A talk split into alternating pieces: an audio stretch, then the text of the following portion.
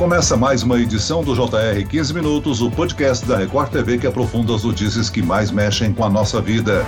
O governo federal anunciou um novo programa social de renda do país. Chamado de Auxílio Brasil, ele vai substituir o Bolsa Família, que paga hoje até 189 reais mensais a famílias carentes. O que muda no novo auxílio, além do valor que deve saltar para 400 reais por mês? O governo vai conseguir aplicar a medida ainda neste ano e o Congresso vai aprovar a ajuda e o teto de gastos como fica? Eu converso agora com o consultor econômico e especialista em contas públicas, Raul Veloso. Bem-vindo, Raul. Prazer é todo meu. E quem nos acompanha nessa entrevista é o repórter da Record TV de Brasília que deu a informação do novo auxílio em primeira mão no r7.com, Tiago Nolasco. Tiago, conta pra gente como deve funcionar o Auxílio Brasil. Oi, Celso, tudo bem? Muito bom falar com você, com o professor Raul Veloso. Bom, o Auxílio Brasil vai substituir o auxílio emergencial, que acaba no fim deste mês. E uma informação quente que eu acabei de apurar é que o Ministério da Cidadania já vai começar a pagar o Auxílio Brasil no mês de novembro, mas não é no valor ainda de 400 reais. É o Bolsa Família, né, que é na média 190 reais, com reajuste de 20% em novembro. Em dezembro, a expectativa é de começar a pagar os 400 reais, mas para isso é necessária uma aprovação do Congresso Nacional. Professor Raul, o Auxílio Brasil pode ajudar a camada mais pobre da população a enfrentar a crise econômica e principalmente a fome?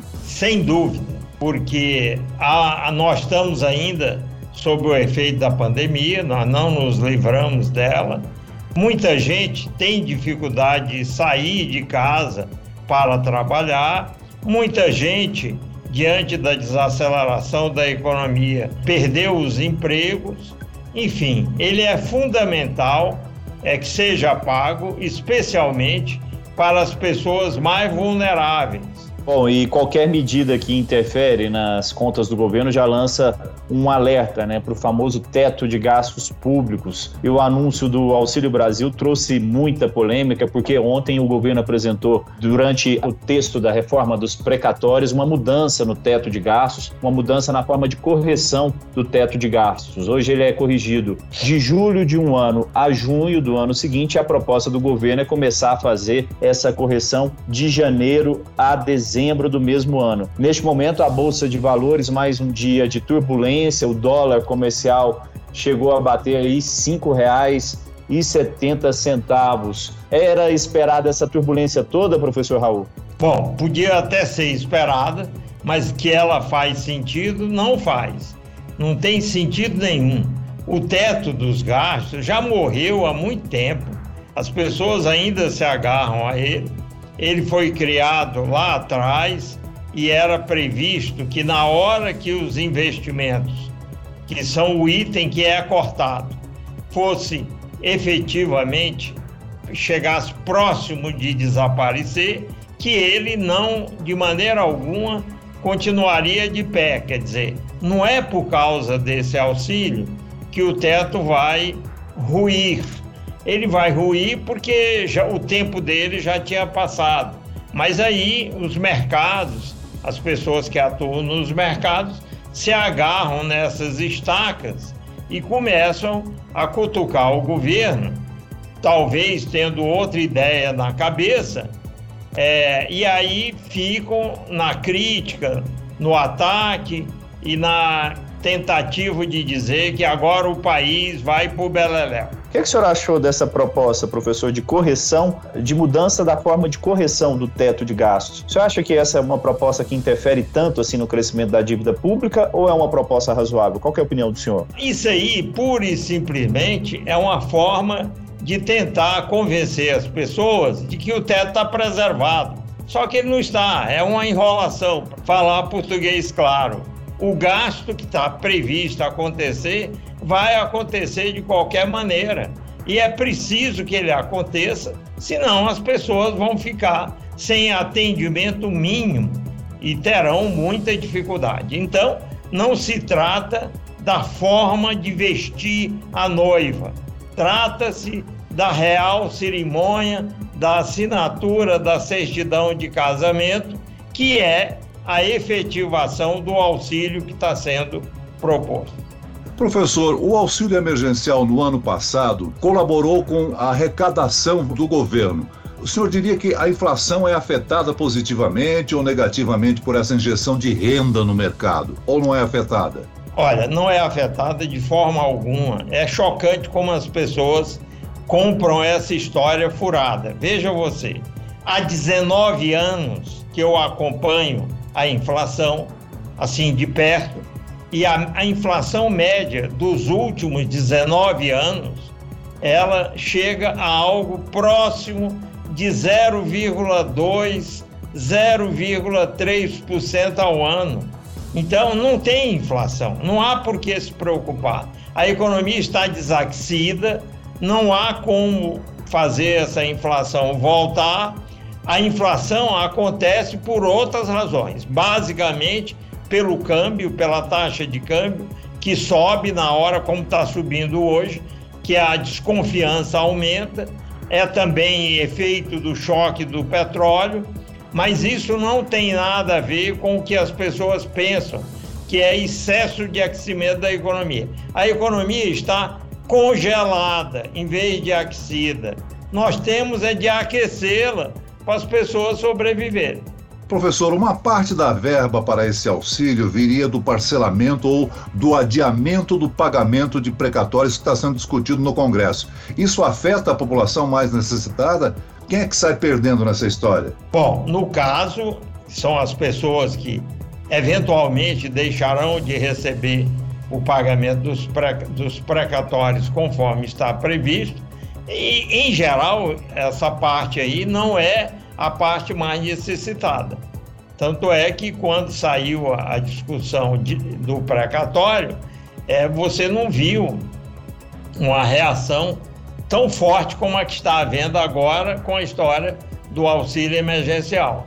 Quer dizer, o precatório é uma despesa que era difícil de prever, ela está aí, eu acho que ela tem de ser atendida, é a última instância para o recebimento, mas, na verdade, é, o que nós temos de saber é o seguinte: emitir moeda, que é a única saída para pagar o auxílio emergencial e, eventualmente, até o precatório, vai trazer inflação no momento atual? Resposta: não. Não é isso que causa inflação. Inflação é câmbio, choque do petróleo e piora de expectativa. Bom, e para os nossos ouvintes entenderem em que pé está essa discussão do auxílio emergencial aqui em Brasília, é preciso ficar claro que ainda tem uma longa tramitação no Congresso Nacional. Ontem a proposta passou pela comissão especial, essa proposta é a PEC dos precatórios, como a gente estava falando. Passou pela essa comissão especial, tem que ser aprovada ainda por duas vezes no plenário da Câmara dos Deputados. Exige 308 votos para ser aprovada a proposta no plenário da Câmara, depois tem que passar também por duas votações no plenário do Senado Federal. É, uma outra informação de bastidor, antes de fazer uma pergunta aqui para o professor Raul, ontem mesmo e também na quarta-feira, ontem na quinta e na quarta-feira, o secretário do Tesouro, o secretário especial do Tesouro, Bruno Funchal, que foi um dos membros da equipe do ministro Paulo Guedes, que pediu demissão nesta quinta-feira, participou de duas reuniões no Palácio Planalto e ele foi uma das pessoas que apresentou a proposta de alteração do teto de gastos. Professor Professor Raul, como que o senhor viu essa debandada aí de quatro integrantes da equipe do ministro Paulo Guedes? Eu confesso que eu achei muito estranho. Na minha época de participar do governo, e eu participei exatamente desse tipo de equipe durante muitos anos, em situações bem mais complexas, críticas do que a atual, quem atuava no escalão que eles atuam não tinha essa história de sair funcionário público de carreira, está momentaneamente numa função é, de confiança, ele não tem que ter esse tipo de reação. Ele simplesmente fica quieto, na primeira chance, ele sai daquela função, vai para outro lugar. Eu achei esse ruído muito estranho. Parece uma combinação entre essas pessoas e, e a tropa do mercado financeiro. Não sei se, se numa discussão de futuros empregos, mas isso não tem nada a ver com o que se fazia na minha época.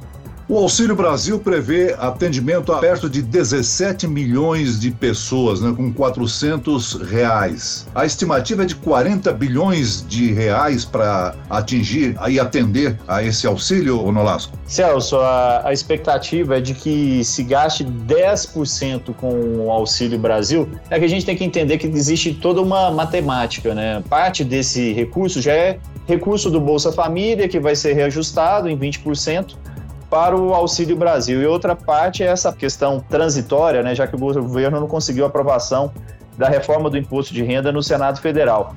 Mas a, a, expectativa é de que se gaste em torno de 80 bilhões de reais com o programa social, é um valor vultuoso, né, com 17 milhões de famílias, como você disse.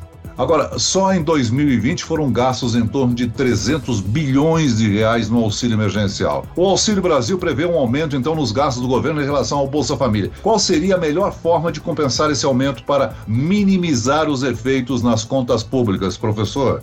Bom, eu acho que não tem muito jeito. Se a gente quer que o dinheiro chegue na mão das pessoas, e eu acho que todos nós queremos isso, é só ver aquela cena em Fortaleza dos pobres, super pobres, é, tirando restos de um caminhão de lixo para comer.